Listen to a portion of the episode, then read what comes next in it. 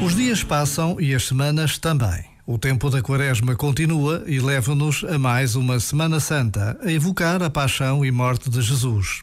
E neste tempo que estamos a viver, é impossível não concluir que o mundo assiste a autênticas, diárias e dolorosas vias sacras. O mundo assiste à verdade do sofrimento e da morte.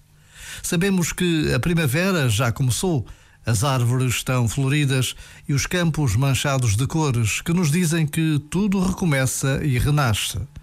Sabemos que a Páscoa nos traz a ressurreição de Jesus. Por vezes, basta a pausa de um minuto para encontrarmos a esperança da paz. Este momento está disponível em podcast no site e na app.